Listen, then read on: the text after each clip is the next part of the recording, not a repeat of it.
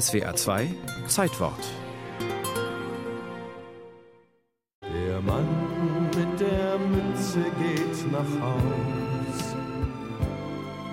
Die lange Zeit des Langen, sie ist aus. 15. November 1978. Schauplatz Frankfurt, Waldstadion. Ein letztes Mal saß Fußball-Bundestrainer Helmut Schön, der lange beim Abschiedsspiel gegen Ungarn auf der Trainerbank. Und unsere Achtung nimmt er mit und unseren Applaus. Das passte.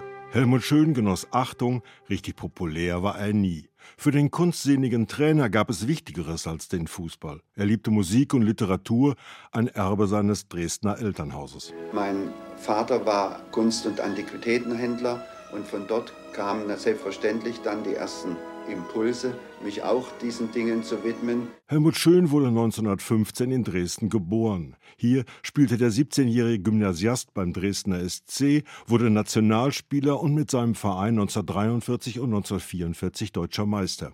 Hier überlebte er die Bombennächte, Erinnerungen, die ihn nicht mehr losließen. Der greise Dichter Gerd Hauptmann schrieb die Worte: Wer das Weinen verlernt hat, der lernt es wieder beim Untergang Dresdens. Dem Kriegstrauma folgte die politische Willkür der SED.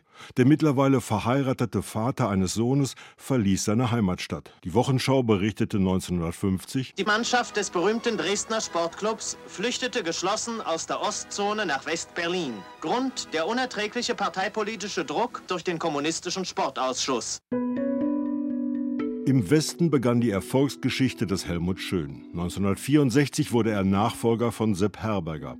Dem autoritären Coach folgte ein feinsinniger Trainer ohne Hang zur Selbstdarstellung. Stets wehrte er sich gegen den Vorwurf, er sei ein Zauderer, sprach dann lieber von seiner Gewissenhaftigkeit, unter der er allerdings auch leiden konnte. Der ehemalige Nationalspieler Paul Breitner. Er hatte tagelang Probleme im Trainingslager wenn er wusste, er hätte 14, 15, 16 Spieler, die eigentlich alle spielen müssten. Das hat ihn krank gemacht. Wem muss ich wehtun? Der väterliche Freund der Spieler begründete eine Ära des Erfolgs.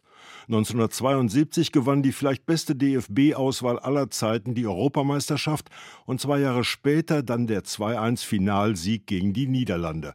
Weltmeister im eigenen Land. Da kommt der Ball auf Möller, der dreht sich um die eigene Achse, schießt und Tor! Tor durch Gerd Müller! Erfolge in einer Zeit des großen Umbruchs. Als Schön 1964 sein Traineramt antrat, war das Grundgehalt eines Bundesligaspielers auf 1200 Mark gedeckelt. Als er 14 Jahre später ging, gab es schon üppig dotierte Gehälter, Handgelder und Werbeverträge. Das war nicht mehr Schöns Welt. Er schrieb: Die Kommerzialisierung ist weit genug fortgeschritten. Je mehr der Fußball durch Attraktionen aufgepäppelt wird, umso bedenklicher wird es. Zum Ende der Karriere dann die große Enttäuschung. Der Titelverteidiger scheiterte bei der WM 1978 in Argentinien vorzeitig an Österreich.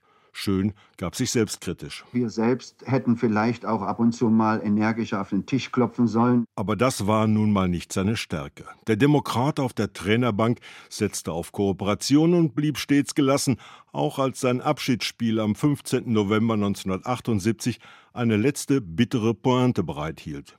Es wurde Mitte der zweiten Halbzeit beim Stand von 0 zu 0 wegen dichten Nebels abgebrochen. Aber wer weiß, vielleicht war das Helmut Schön, der das grelle Rampenlicht scheute, sogar ganz recht. Und unseren Applaus.